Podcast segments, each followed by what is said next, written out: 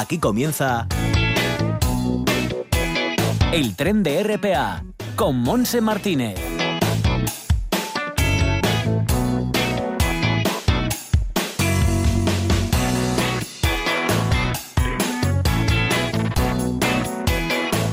Sí, aquí estamos arrancando nuestro viaje radiofónico que nos llevará hasta las 2 en punto de la tarde. Con los saludos de esta tripulación, Javier Palomo en el apartado técnico y quien os habla, Monse Martínez. Vamos a ver cómo está el tiempo y la verdad es que vaya cambio con respecto a ayer. Tenemos calor 20 grados en este momento en el municipio de Gijón, la máxima que vamos a tener hoy aquí, con vientos de momento del este no muy fuertes, pero las cosas van a ir cambiando. En Navia 19, 18 en Cudillero, 19 en Avilés, 17 en Ribadesía, 18 en Llanes, en el interior más calor, ¿eh? Cangas de unos 20 grados, con vientos del sur, eh, cuanto más al sur, más intensidad del viento. En el caudal, por ejemplo, ya sopla bastante fuerte, la temperatura máxima en el caudal será de 21 grados igual que en la cuenca del Nalón, 20 en Oviedo con vientos del norte curiosamente, 18 en Tineo, en Somiedo y 20 en Cangas del Narcea, nubes y claros, pero por la tarde también puede llover un poquito. Se acerca mm, algo complicado en cuanto al tiempo se refiere, así que estaremos pendientes de la información de nuestros compañeros.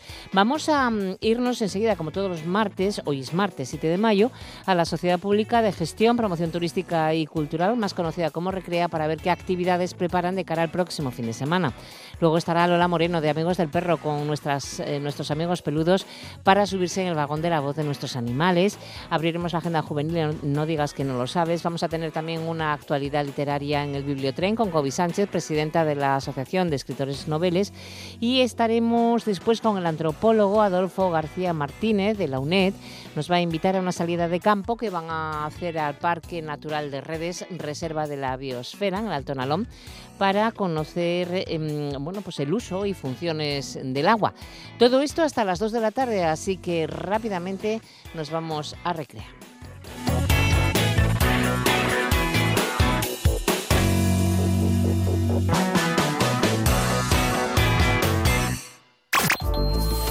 En toda Asturias, RPA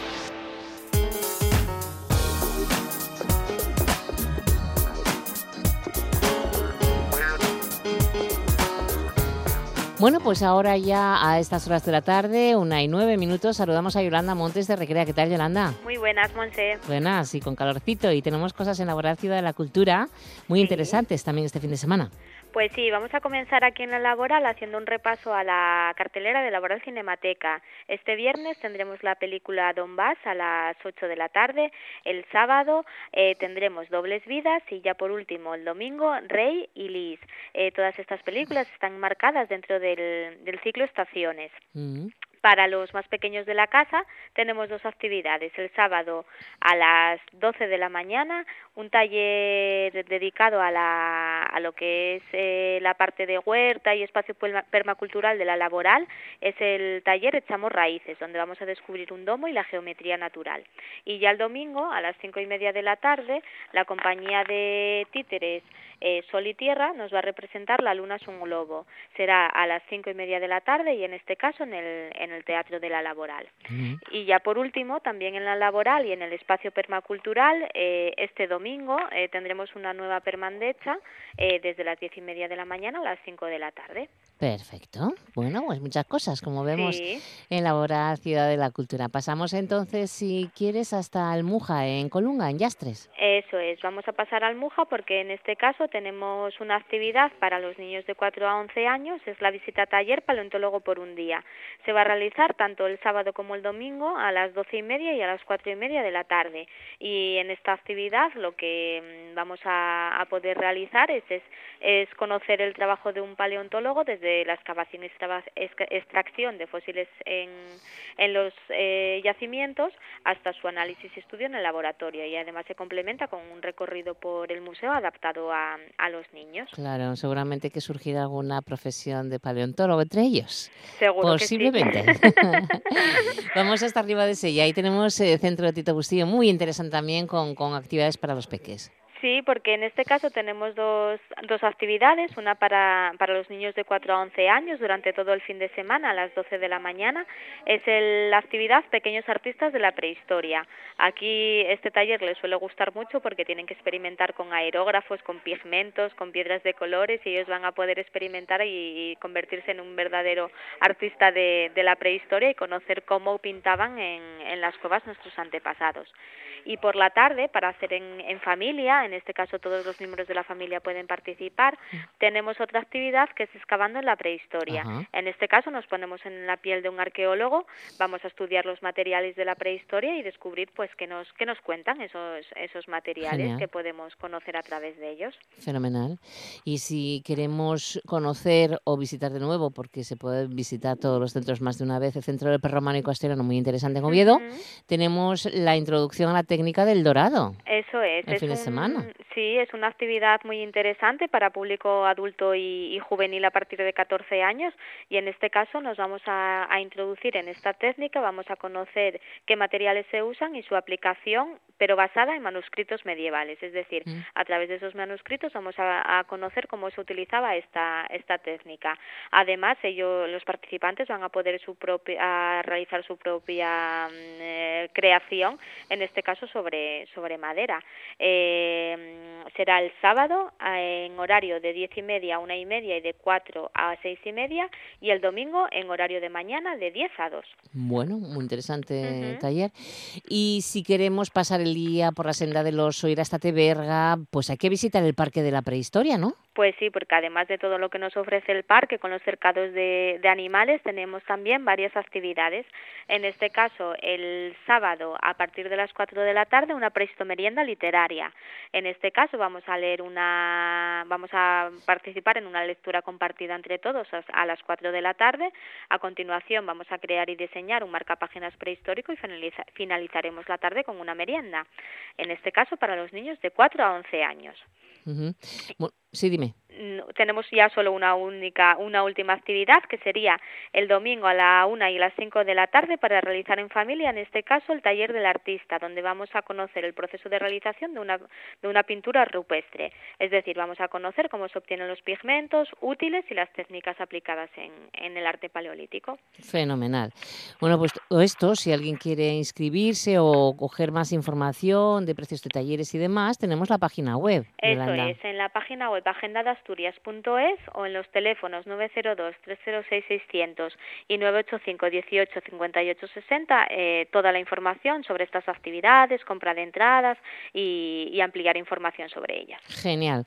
Bueno, pues hay que visitar y disfrutar de estas actividades porque son muy interesantes para los más pequeños y también para los mayores. También, Mm, también, también. Para, para nosotros, que lo pasamos bien. Bueno, pues Yolanda, muchísimas gracias. eh, que tengas muy buena semana, muy buen fin de semana y hasta la próxima ocasión. Igualmente, Monse, un beso. Un beso a todos. Hasta luego. Adiós. Ya, adiós. Ayer, en Noche tras Noche, Si no sabes lo que es, al principio, claro, todo tiene un periodo de adaptación. Te sorprende, sales, dices, ostras, que me ahogo. No, no, vamos a ver. O sea, tu cuerpo te está diciendo que te estás intoxicando, que tienes una, una presión parcial de CO2 que está en aumento, no que no tengas oxígeno para seguir trabajando. A partir de ahí, las contracciones pueden ser más prolongadas, pueden ser más cortas. Evidentemente, a mayor tiempo de apnea, más cortas y más contundentes. Oye, despiértate. Venga, respira. Entonces, ahí viene el trabajo. Me está relajado, hay que saber que no te, no te vas a ahogar, que no pasa nada, y hay que controlar, no entrar en pánico. porque las noches en Asturias son de RPA. En toda Asturias, RPA, la radio autonómica. La voz de nuestros animales, con la presidenta de Amigos del Perro, Lola Moreno.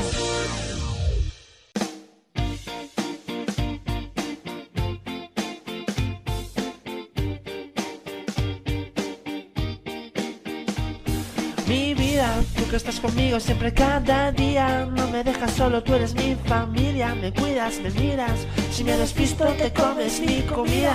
Al verte, supe que estaríamos toda la vida. Compartiendo todo como el primer día. Ladrando, durmiendo. Hacer el perro contigo me da vida. A mí me da vida Pues sí, aquí estábamos ya colocando a nuestros amigos peludos en sus sitios, que no hace falta, porque saben perfectamente dónde se tienen que poner, entran de uno en uno y se- como tienen chuches ahí, pues ya están felices. Venga, pues calladinos, ya sabéis. ¿Qué tal, Lola? Bien, me hace gracia. me La recuerda verdad. cuando yo tenía los primeros, tenía tres perros y dos gatos y se ponían un perro, un gato, un perro, un gato, Sí. haciendo como una especie sí. de dientes de sierra, esperando cada uno su chuchería y nadie se comía la del otro. Sí, sí, sí. Eran se muy respetaba. formales, sí, sí, yo Sí, a mí no me pasa a casa eso, ¿eh? No, ya. A mí solo me pasó esa vez. Va y, se las que come al pichi y es una zampona. ¿Qué se Ay, le va a hacer? Bueno, se deja también el otro. ¿eh? O sea Bueno, que, va, hombre. pss, Bueno, No pasa nada. es que es lo que es. Bueno, vamos a hablar del albergue de animales de, mm, De de Serín. Gijón, que está en Serín, y que, bueno, pues que lo lleva la Fundación Amigos del Perro, y vamos a ver cuántas entradas de perros y gatos ha habido esta semana, en esta última semana, y cuántas salidas, a ver cómo está esa balanza de precisión, ¿qué tal? Bueno, bueno. Sia. bueno, bueno. Pichipiso. A Hay ver, cuéntanos, cuéntanos, hay de bueno, todo, cuéntanos. comentaros. Entraron 25 animales en total, que son nueve más que la semana pasada. De perros entraron 19, 5 más de la semana pasada. Y de gatos 5, 3 más que la semana pasada. Además de los gatos, uno, eh, uno de ellos entró herido y dos fueron recogidos por orden de los asuntos de servicios sociales porque la persona que los cuidaba mm, se puso enferma y ya no puede hacerse cargo de ellos. Ya. Estos probablemente sean los más urgentes porque son los que peor lo pasan. Y además hemos recogido un ratón en un desahucio. Un rato. ¿Cómo que un rato? Un ratón, un gerbo, un ratoncito, Ah, un- una un cosita. de estos No, de- no, no es un conejito. A ver, a lo que más se parece es a un ratón de toda la vida de Dios. Calla. Verás tú Pero ahora. va, es muy majete. Lo coges en la mano, se te sube. ¿De qué color? majete. ¿De qué Ah, co- gris, ¿Gris? ratón. Pues vamos a ver.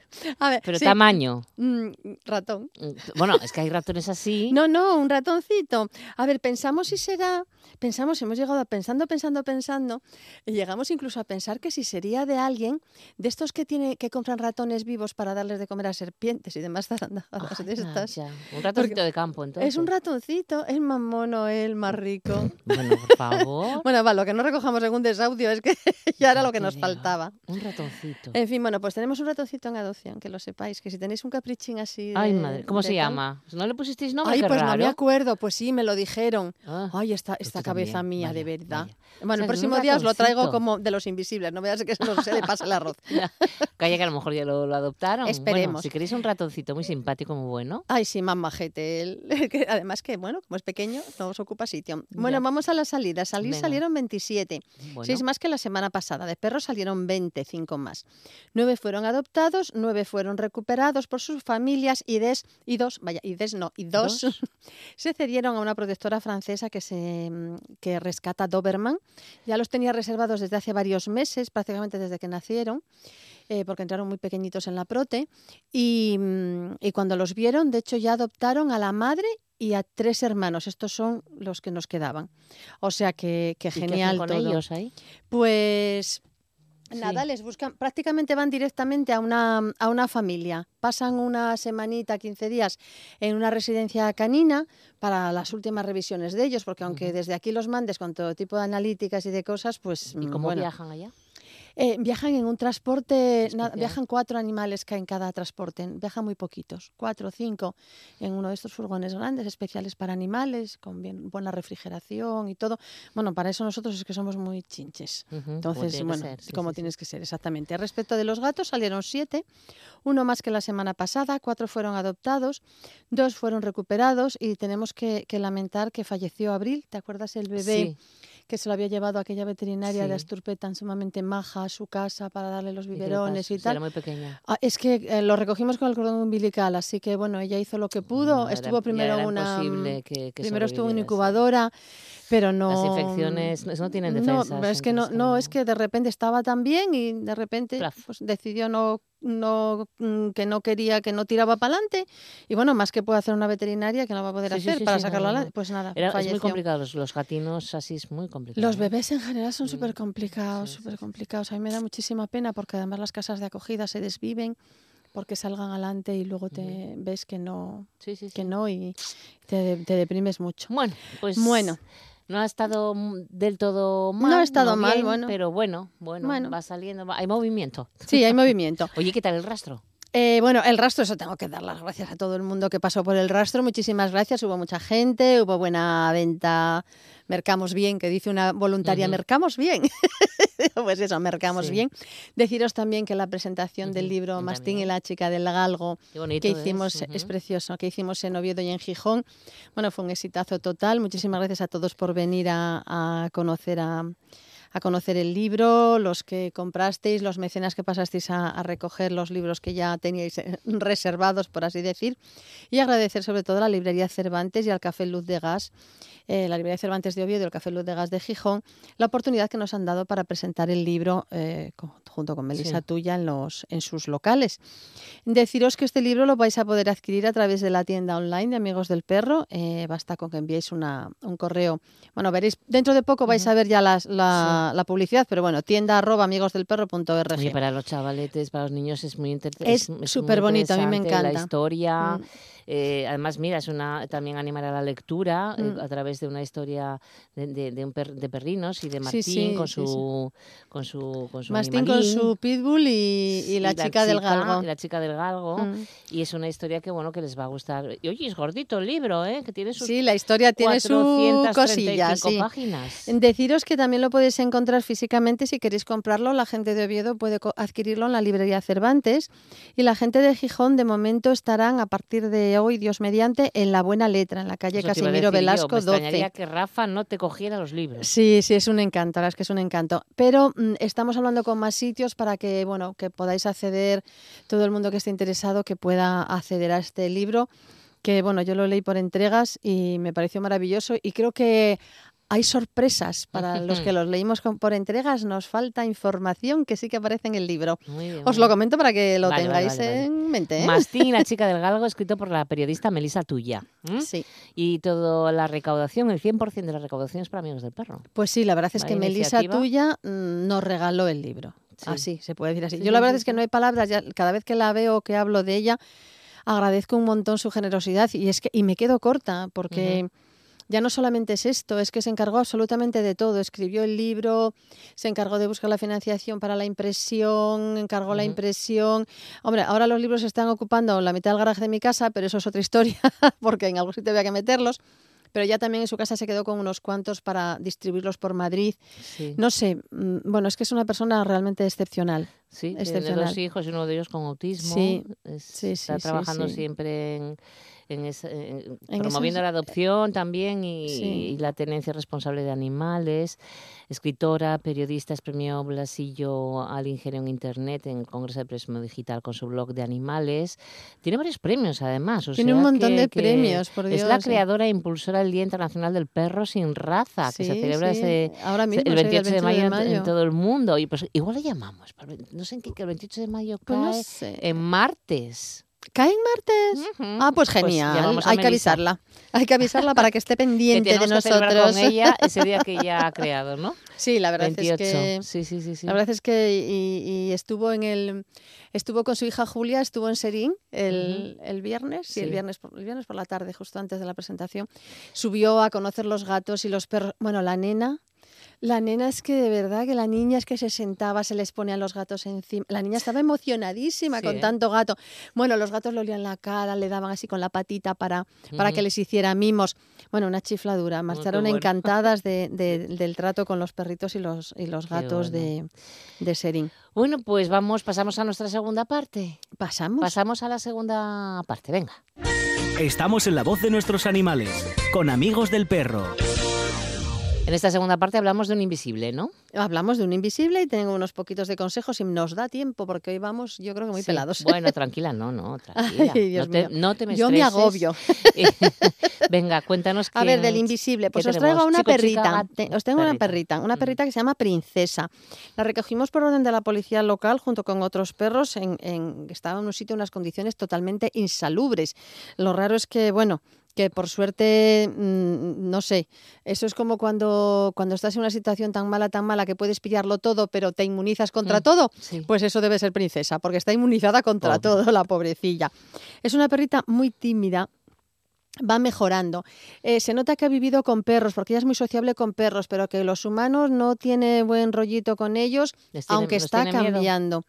Es muy timidina, pero también es verdad que ha evolucionado. ¿eh? Estas semanas que lleva con nosotros, bueno, pues ya se va, mm, ¿cómo diría yo? Va... Va confiando un poquito más gracias a los voluntarios y a los trabajadores que están con ella y tal. La perrita es una monada, tiene seis años y medio y pesa 21 kilinos. Es una especie como terrierín, así más bien clarita. Ay, qué guapa. Es muy mona. Bueno, a ver, yo sé que no soy nada, no Ya soy nada de no, fiar, porque no para mí son todos monísimos. Pero, pero sí, bueno, Pero- por pero- 21 pero estás kilos, es mona. Princesa, con ese nombre. Además, con ese nombre, es como una princesa. Ay, qué La verdad es que está en Serín. Os, os recuerdo a todos que estamos abiertos de, de lunes a domingo. eh, normalmente de 9 a 5, pero los domingos y festivos de 9 a 3 y Princesa estará encantada de, de conocer a quien pueda estar interesado en ella. Claro, pues ahí está Princesa, hombre, llévatela para casa. que Es muy guapa. llévatela. Claro que sí. ¿Qué consejos nos vas a dar? Pues mira, hoy tenía un tema sobre, sobre sordera en perros viejos. Quizás porque es un tema que me toca bastante. mm, Yo tengo una amiga que tiene un perro ya mayor, mayor, mayor, Ya. mayor, Sí. cerca de 17 yo creo, que está sordo como una tapia. No, pero es que la, la, la mi popi, que, que digo yo Popita. siempre, la mi popi popita, está sorda ya ¿Ah, sí? del todo, sí, tiene 10 años. Y el perro que tengo ahora en acogida, que esperemos que se vaya adoptado dentro de poco, también está sordo. Pero él está todavía más sordo que ella, porque ella las vibraciones, cuando doy palmadas o patadas en el suelo, las percibe. Él nada, él está, vamos, como... ¡pum! Sí. Está en sus mundos de yupi. ¿Y qué consejos Y bueno, lo primero de todo, decir que bueno, que la, que la sordera, que se da mucho en perros viejos, obviamente es la incapacidad total o parcial para oír. Y existe también otro tipo de sordera que es la congénita y hereditaria, que es cuando el cachorro nace con este problema o lo sufre durante las primeras semanas de vida. Hay más de 20 razas que están predispuestas a tener sordera desde, desde cachorros. Puede ser eh, el dálmata, el West Highland Terrier, el- los caniches miniatura, el bichón maltés. Eh, son mm, razas que tienen el pelaje blanco moteado y eh, este problema, vamos, mm, se detecta muy rápido porque el cachorro no responde a los sonidos del entorno y todos sabemos cómo son los cachorros que van corriendo detrás de cualquier cosa que les llame la atención. Y si un ruido no les llama la atención, hay posibilidades de eso. Por cierto, también los animales albinos suelen tener sordera. La causa mm, más común de la sordera, obviamente, es que no son capaces de conducir el sonido hacia la parte interna del oído. Eh, esto es muy típico, puede ser derivado de otitis, o sea, mm, sencillamente el perro tiene una otitis y no oye. Eh, que tenga la otitis, ya sabéis que se presenta a veces con secreciones, provoca el estrechamiento del conducto auditivo, puede tener incluso tumores, puede ser por cerumen en el conducto auditivo también, puede romperse el tímpano. En fin, hay muchísimas causas de la sordera. Síntomas, lo más importante que tenemos que fijarnos, más que las causas, que eso ya nos lo comentará el veterinario, que para eso son los expertos en el tema. Nosotros lo que tenemos es que fijarnos en lo que hace nuestro perro. Si de repente un perro normalmente obediente, que yo fue como lo noté en Poppy, dejó de responder a su nombre y dejó de hacerme caso cuando yo le mandaba cosas, y Poppy otra cosa no, pero era muy obediente. Yo decía quieta y ya se quedaba quieta. Y de repente decías quieta y pichi, pichi, pichi, ya la Sí. niña ahí corriendo, metiéndose poco más con la carretera. Entonces, Ya. bueno, ya te das cuenta. Si hace caso omiso a los ruidos del entorno, si está dormido cuidado, y no claro. se despierta, o sea, si no se despierta, si estás intentando jugar con algo sonoro y no le llama la atención el ruido. Entonces, claro, todo esto es síntomas de la sordera. Si, eh, si, eso, eh, si eso- esta sordera mm, se produce por un tema de otitis, eh, son, se detectan con más facilidad porque veis que enseguida se rascan mucho los oídos Sí. y las orejas, empieza a sacudir la cabeza muy fuerte. Eso que de repente empiezan a darse como con las orejas en la cara, Sí. que parecen como, como aviones, de estos que aviones Sí, que bueno, hacíamos de las los que tienen la oreja larga, porque que tienen no, los que tienen la oreja corta no, no. Pero bueno, Vale. los de la oreja corta se rascan mucho, notas que se duelen los oídos, incluso huelen enseguida las orejas. Cuando hay otitis huelen mucho las orejas y eh, es posible que incluso el perro camine cuando solo con la cabeza un poco torcidina. Sí, sí, sí, algo Bueno, tiene, importante, importante, ir al veterinario. El veterinario hará las exploraciones oportunas, visualizará el- todo el oído con otoscopio, tomará muestras en caso de ser necesario y ya nos dirá qué es lo que tiene, si es permanente, si es temporal y la forma de tratarlo. Hay más tipos de sordera, pero eso yo creo que vamos a ir dejándolo para capítulos bien, posteriores. Sí, sí, es un tema importante, porque tener es cuidado además. Es otro comportamiento del, del dueño hacia el perro, para protegerlo. en Sí, además es que esa es una de las cosas más importantes. Hay que ser muy consciente de que tienes un perro que tiene una especie de minusvalía, porque no, No, se una vale, especie no. una especie no, una minusvalía, no se vale igual que otro perro. No se le puede soltar, a no ser que tengamos Claro. muy claro que El va a hacernos caso de va- algo y el espacio espacio que esté muy cerrado, porque en cualquier momento nos claro. podemos, el perro puede escaparse despistado y además pasar muchísimo miedo, o bien puede salirse a una carretera porque no oye No oye nada. Nada. Y le pueden pasar por encima porque da igual que el coche pite no, que no, sí, que él no, está a su Bueno, bola. Pues Pero bueno, eso lo veremos Seguiremos en- hablando, que es importante el tema de la minusvalía, en este caso auditiva, de, de nuestras perros, mascotas. sí. Sí. Bueno, pues nada, muchas gracias, Lola. Las Nos que usted le quedamos- adornan, señorita. Nos quedamos con el último consejo. Gracias, que tengas muy buena semana. Lo ¿eh? mismo os deseo a todos. Hasta luego. Hasta luego. A mí los animales me importan y la naturaleza también. ¿Y tú, qué haces por ellos? Horas, minutos, segundos.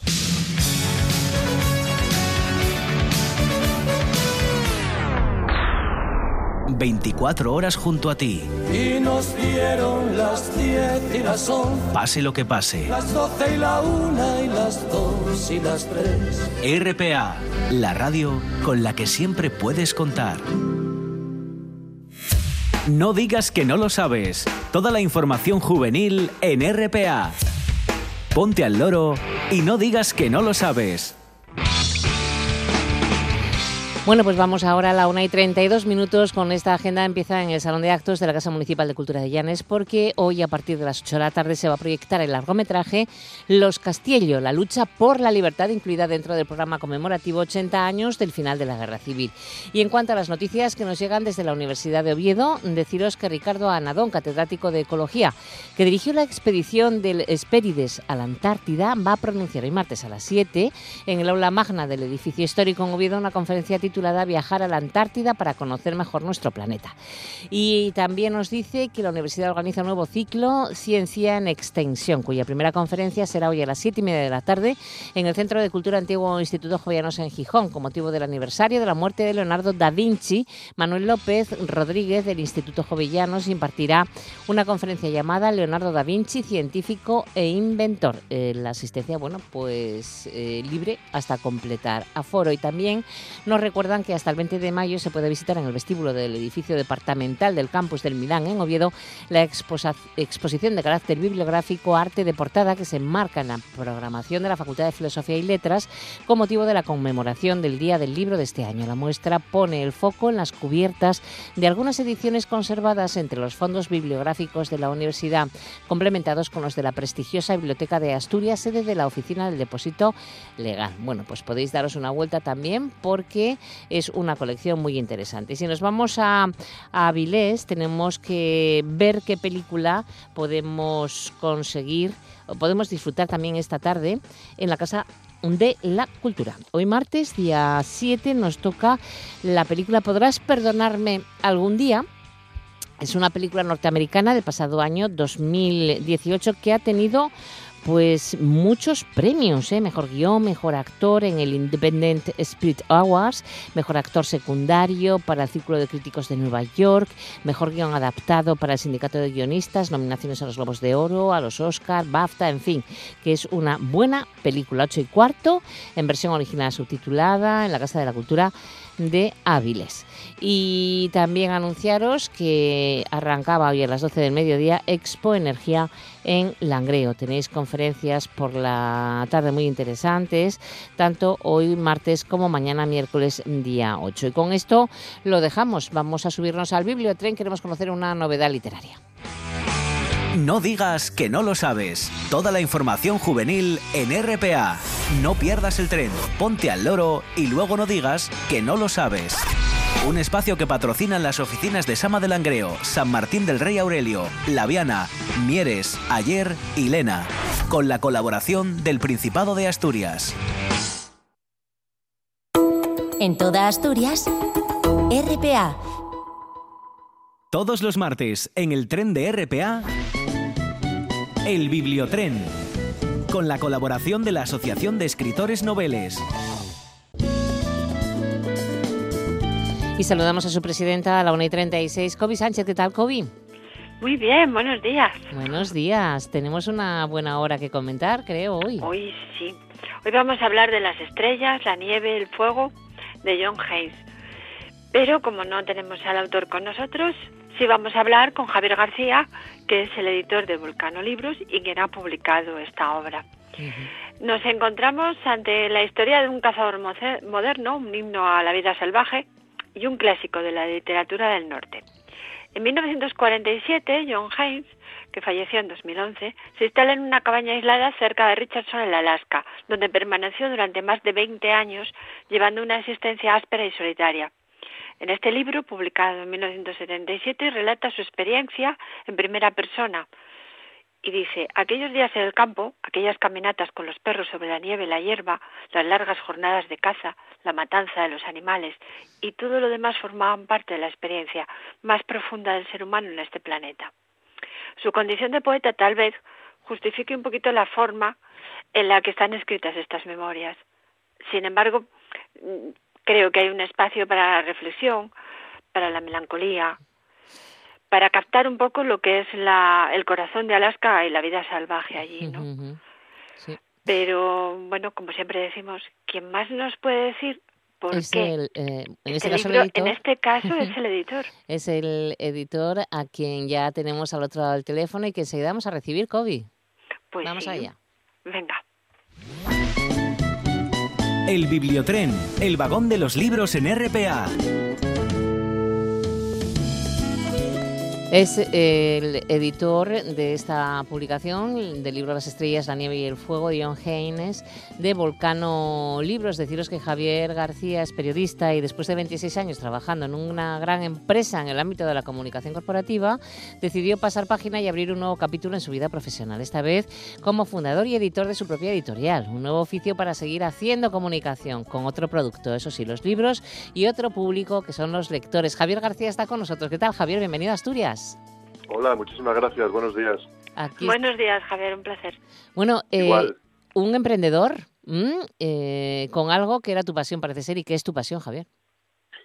Sí, un emprendedor que cuando parece que es emprendedor eh, con el apellido cultural, pues parece que es menos emprendedor o que tiene menos glamour, menos glamour que otros emprendedores de otro tipo. Pero bueno, sí es verdad que es, es, es pasar página y es arrancar un camino en otro ámbito que a mí me apetecía, que yo, en fin, solo había experimentado como lector y me apetecía conocer el oficio y hacer los libros que yo hubiera querido leer o que me gustaría haber leído. Claro, es complicado el, mundo de, del editor, Javier.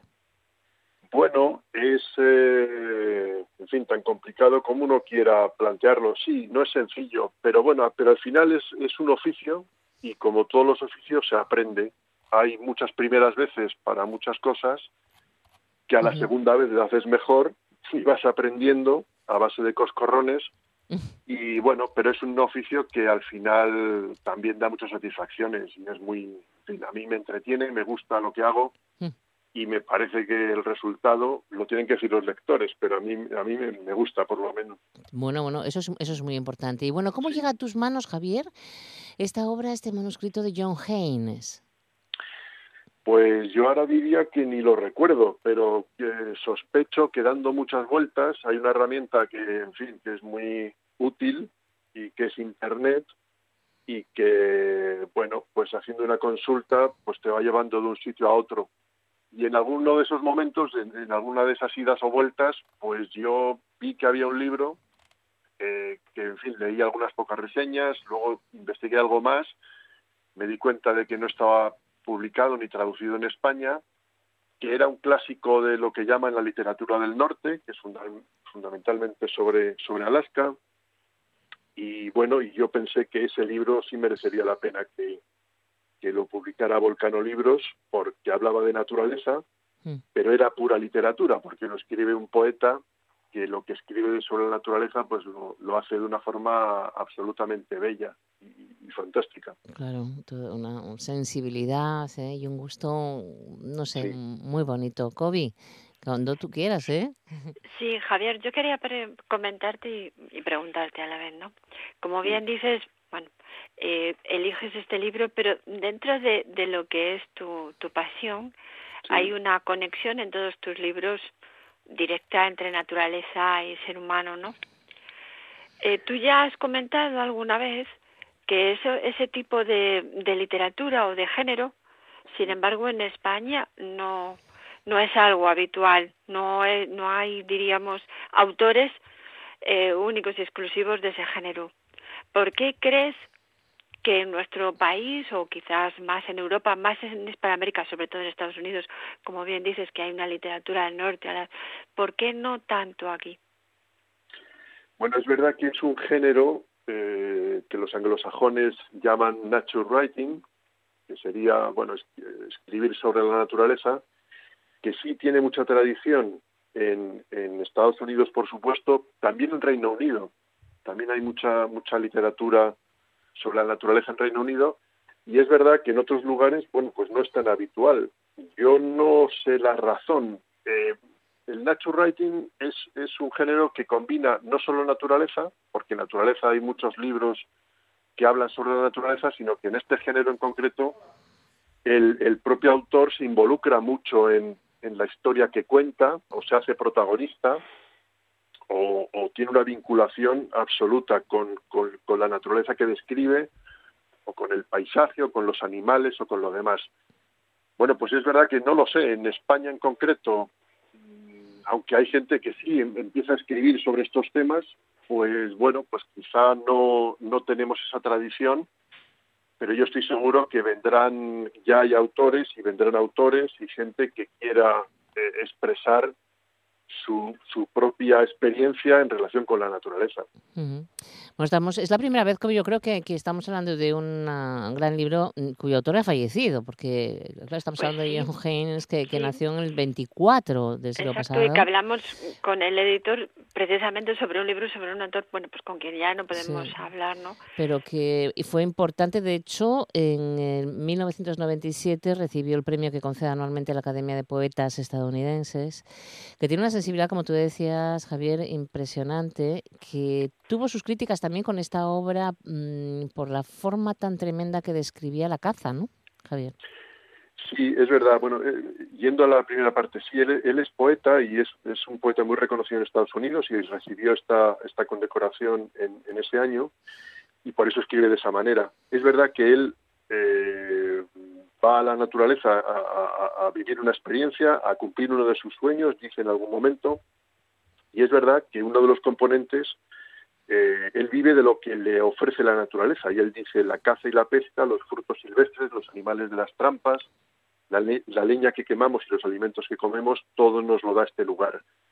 Es verdad que en algunas escenas de caza, pues bueno, eh, pueden resultar eh, crudo o, o al, al lector que lo lee le puede resultar incluso ofensivo. Pero, pero él también se, se defiende en algún caso y dice, por ejemplo, doy muerte al animal por mi propio interés, igual que el lince mata al conejo, la marta a la ardilla y la comadreja al ratón. Mm. Pero es verdad que a él también le sueltan las dudas de si sobre lo que hace es lo correcto o no lo es. Dice, no soy capaz de cazar y matar sin pensar ni sentir, y es posible que el acto de matar me esté hiriendo también a mí, con heridas leves pero Sí, mortales. que sufría también al escribirlo seguramente. Sí, Pero él es bueno, verdad que describir.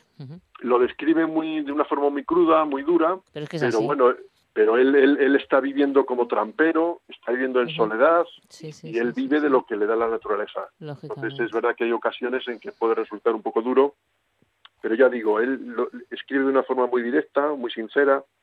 Y yo creo que eso engancha al lector y al final, bueno, pues yo creo que le podríamos perdonar esos esos pasajes. Hombre, ¿no? por supuesto, pero es que está escrito con muchísima delicadeza. Es la increíble Sí. historia de un cazador moderno, Mm. un himno a la vida salvaje y un clásico de la literatura del norte que decías al principio, Sí. mm, eh, COVID. ¿Dónde podemos encontrar Las estrellas, la nieve, el fuego de John Haynes, de Volcano Libros, Javier? Bueno, pues yo creo que desde luego en Asturias hay muy buenas librerías y en cualquiera de ellas Vale, estará, y si no lo está, preguntáis, el lector puede preguntar y se lo llevarán sin ninguna seguro, duda. seguro. En la propia web de volcanolibros.com, bueno, pues si alguien no tiene una librería cerca, también lo puede hacer. Pero bueno, yo creo que lo encontrará, cualquiera lo puede encontrar en, en- en su librería habitual. Mm, Además, en la página web de Volcano que tengo aquí delante, pues también Mm. vemos otras publicaciones que tienes, como El bosque de los urogallos, por cierto. Sí, más ese es un libro que aparece mañana en las librerías, ¿Ah, sí? que, que, es- que escribe, eh, bueno, escribió también un autor fallecido, eh, Mario Rigoni Stern, y bueno, son historias también de caza, historias de los Alpes italianos, historias rurales eh, de los años posteriores a la Segunda Guerra Mundial, de cuando el autor vuelve a su pueblo y él quiere recuperar las historias que escuchaba, las historias que ha vivido, y bueno, y se llama el bosque de los urogallos porque los urogallos, que yo creo que también es un animal que en Asturias eh, probablemente está en declive, pero pero hay que habría Hay que, que, hacer que algo se para conservarlo, cuidando, hay que cuidarlo, sí. para preservarlo. Bueno, pues en ese libro hay unas historias, son son relatos eh, maravillosos de un escritor que escribe como Los Ángeles y, y, y que otro escritor, Paolo Cognetti, pues hace un prólogo fantástico sobre, sí, sobre este libro. Bueno, pues Javier, eh, ha sido un placer eh, eh, saludarte, conocer Volcano Libros y también esta, esta historia de las estrellas a nivel fuego de John Haynes. Muchísimas gracias. Estaremos al tanto de lo que vaya sacando, Javier. Pues yo estaré encantado de hablar con vosotros cuando queráis. Muchas gracias. Gracias, Javier. Ya le tenemos fichado. Buah, pues estupendo. Gracias, Coli. Venga, pues un Gracias, beso, un Javier. Hasta un beso luego. grande. Adiós. y nosotros nos, vam- nos quedamos con eh, las presentaciones literarias que tenemos estos días. Hoy martes ya tenemos una en Oviedo, en la librería Cervantes. Cobi. Pues sí, tenemos la presentación de La senda hacia lo diáfano de Isabel Fernández Bernardo de Quirós. Es un poemario. En él la asturiana pone a la naturaleza, ahora que hablábamos de ella por delante, y es a partir de su atenta observación cuando eh, eh, tiene una contemplación y va encontrando ese camino para fundir su alma con lo que observa, ¿no? Hasta el punto de llegar a, sorprenderse con lo que en tantas ocasiones ha contemplado y que quizás, bueno, pues no, no lo has visto de la misma forma, ¿no? Utiliza pues herramientas léxicas, descripciones muy ricas y sugerentes, eh, fantásticas imágenes, revelaciones líricas. Después, el miércoles 8, también en la librería Cervantes de Oviedo a las 7, presentación de Una vuelta al mundo bajo cero, de Alberto Campa. Una, no- una obra que narra de forma simpática y sencilla, pero también reflexiva, el periodo realizado por un viajero asturiano que en solitario durante el frío invierno de 2013 cruza a bordo, de- a bordo del tren transiberiano el continente euroasiático por la gélida Rusia y la indómita Mongolia hasta el Océano Pacífico, continuando por las siempre sorprendentes Corea y Japón en una ruta hacia el continente americano y tras recorrer Estados Unidos y Canadá, finaliza esta aventura viajera en nuestro país, después de haber vivido los 24 usos horarios mundiales y habiendo hecho realidad su pequeño gran sueño. Vamos, creo que es para no perdérselo. Pues sí, no, no, desde luego, desde luego que no. ¿eh? Y después, el jueves 9, la librería Cervantes de Oviedo también a las 7, presentación de la subversión de Betty García de José Abello. Es una novela en la que quedó finalista del Premio Nadal en 1983, Buena obra. Ujú. que se plantea sobre dos dimensiones, la subversión como transformación, como cambio, y la subversión eh, como nueva versión de un hecho anterior. Y el viernes 10, en el Teatro Campo Amor, en Oviedo, a las 7, presentación de La moral del comedor de pipas de Pedro da Silva. Paródica, delirante, salvaje, irreverente y procaz, de apariencia disparatada y a la vez de una severa racionalidad de fondo, tanto en su radical registro crítico como en su estructura y dicción narrativas.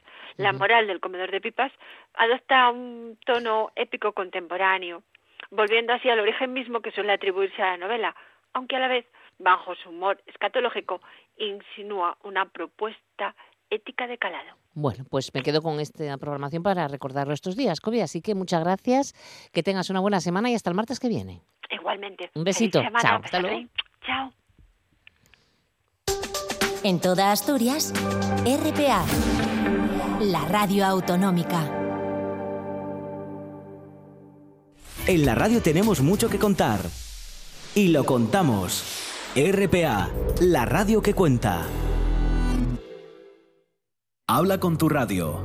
Opina, denuncia, quéjate, da ideas, da noticias. Mándanos tus mensajes de voz por WhatsApp al 634-244-180 y habla con tu radio. Tus mensajes de voz por WhatsApp al 634-244-180.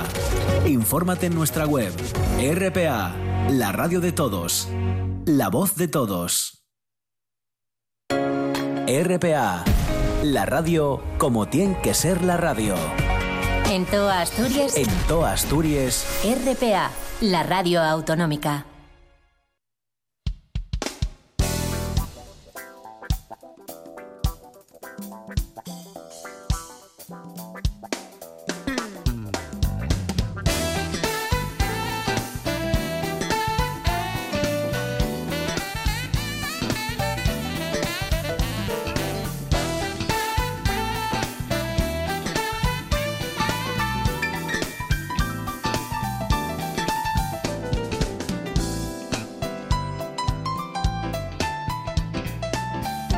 Y dejamos para esta parte final de nuestro viaje radiofónico, cuando faltan nueve minutos para las dos de la tarde, pues esta noticia que nos llega desde la UNED en Asturias, la Universidad de Educación a Distancia, porque programa una salida de campo sobre los usos y funciones del agua en el Parque Natural de Redes, Reserva de la Biosfera. Una actividad que se va a desarrollar el día 17 de mayo, que es viernes, el viernes de la semana que viene, y será guiada por el antropólogo Adolfo García. Y, está con nosotros.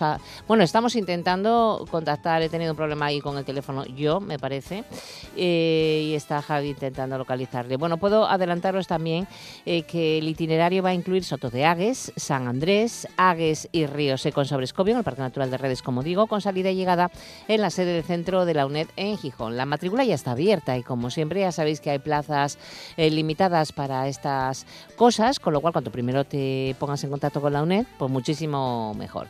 En Soto de Agues se van a analizar los hórreos y paneras, las casas con y en adosados, fuentes, lavaderos, abrevaderos y los molinos harineros de la Pontica. Por su parte, en San Andrés se verán otros elementos de uso colectivo como la Escuela de Promoción Indiana y en Agues el Potru de Ferrar y otro lavadero.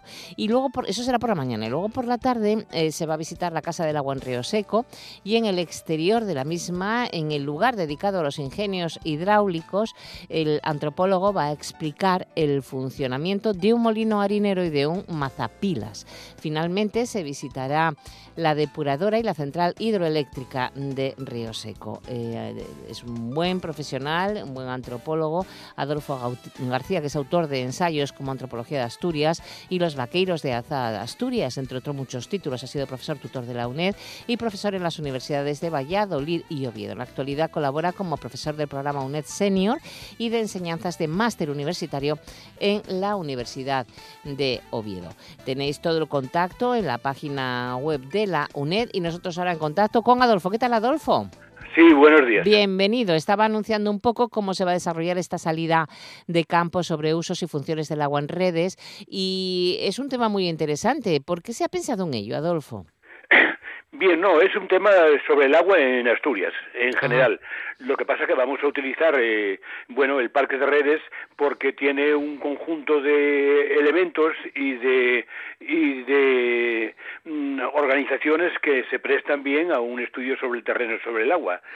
El agua, evidentemente, en la Asturias tradicional puede decirse que está presente en todos los ámbitos de su cultura, mm, en la dieta diaria, en la vida doméstica, en la conservación de los alimentos, para el ganado, para el riego, como fuente de recursos, fuerza motriz, medio de transporte, en los ritos de paso, en la mitología, en fin, está presente en la vida del individuo desde la cuna hasta la tumba, prácticamente, ¿no? Desde luego. Pero, pero hay todavía, y de ahí que, bueno, eh, ha dado lugar a una cultura, el nacimiento de un patrimonio, de un patrimonio cultural realmente muy interesante. Como se pueden ver, pues fuentes, abrevaderos, lavaderos, molinos, pisones, fraguas, eh, ferrerías, y más aún, eh, como era un bien tan preciado, siempre fue un bien codiciado por los por las fuerzas vivas de la sociedad, ¿no? En cierto modo, y estuvo controlada durante muchas durante mucho tiempo pues por, por los sectores más pudientes de la sociedad, ¿no? Pero más aún, el agua incluso se puede decir que tiene género. Hay un agua de uso femenino, hay un, agua de uso masculino, etcétera. Bien, entonces esta salida a la zona de redes, al parque de redes, va a empezar en, Soto de Agues, donde vamos a poder ver, además de unos elementos eh, de gran interés eh, etnográfico, como son hórreos y paneras, etcétera, vamos a poder ver lavaderos, molinos, vamos a poder ver, eh, bueno, aparte que está cruzado por el río del Alba, luego vamos a poder contemplar también una serie de elementos de otro tipo, como pueden ser pues eh, un potro de, de ferrar, etcétera, etcétera. Esto va a ser una salida por la mañana.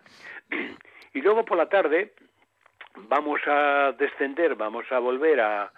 A, a Río Seco, ¿no?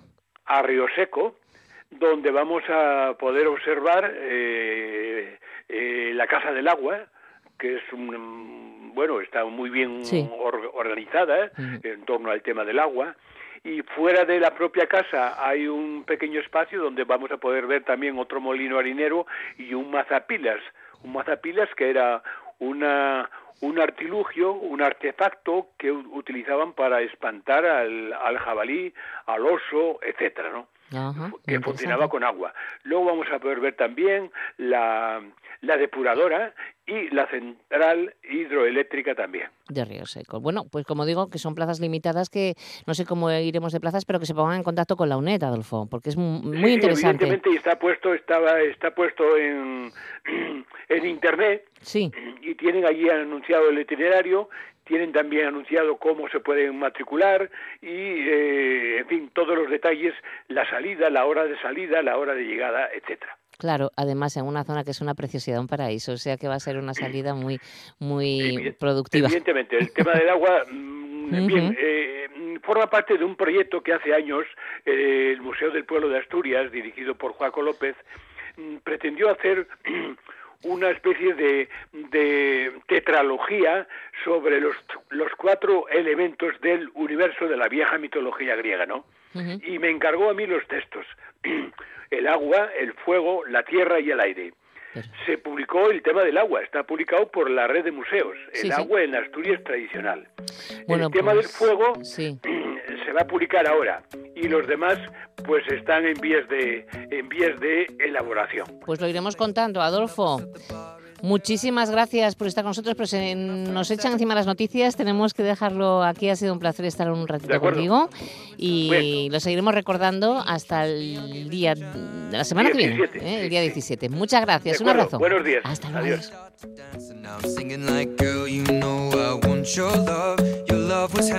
Y nos vamos ya porque está preparado todo el equipo de informativos de RPA para ofrecernos las noticias. Asturias Hoy, segunda edición. Las noticias y toda la actualidad esta mañana de martes, día 7 de mayo. Los saludos de Manolo Luña, Javi Palomo en el apartado técnico y quien os hablamos en Martínez. Mañana más, ya sabéis, salimos en el mismo sitio, en RPA y a la misma hora después de las noticias de la una del tren de RPA. Hasta mañana, buena tarde.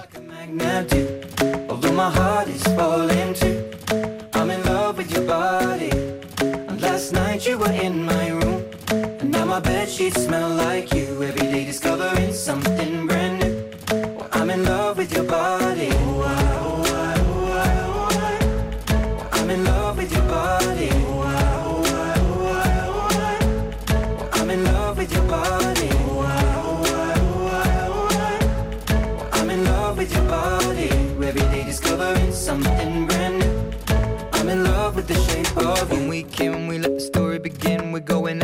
Our first date.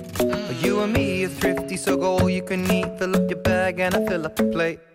We talk for hours and hours about the sweet and the sour and how your family's doing okay. And leaving, getting a taxi, kissing the backseat, tell the driver make the radio play. And I'm singing like, girl, you know I want your love.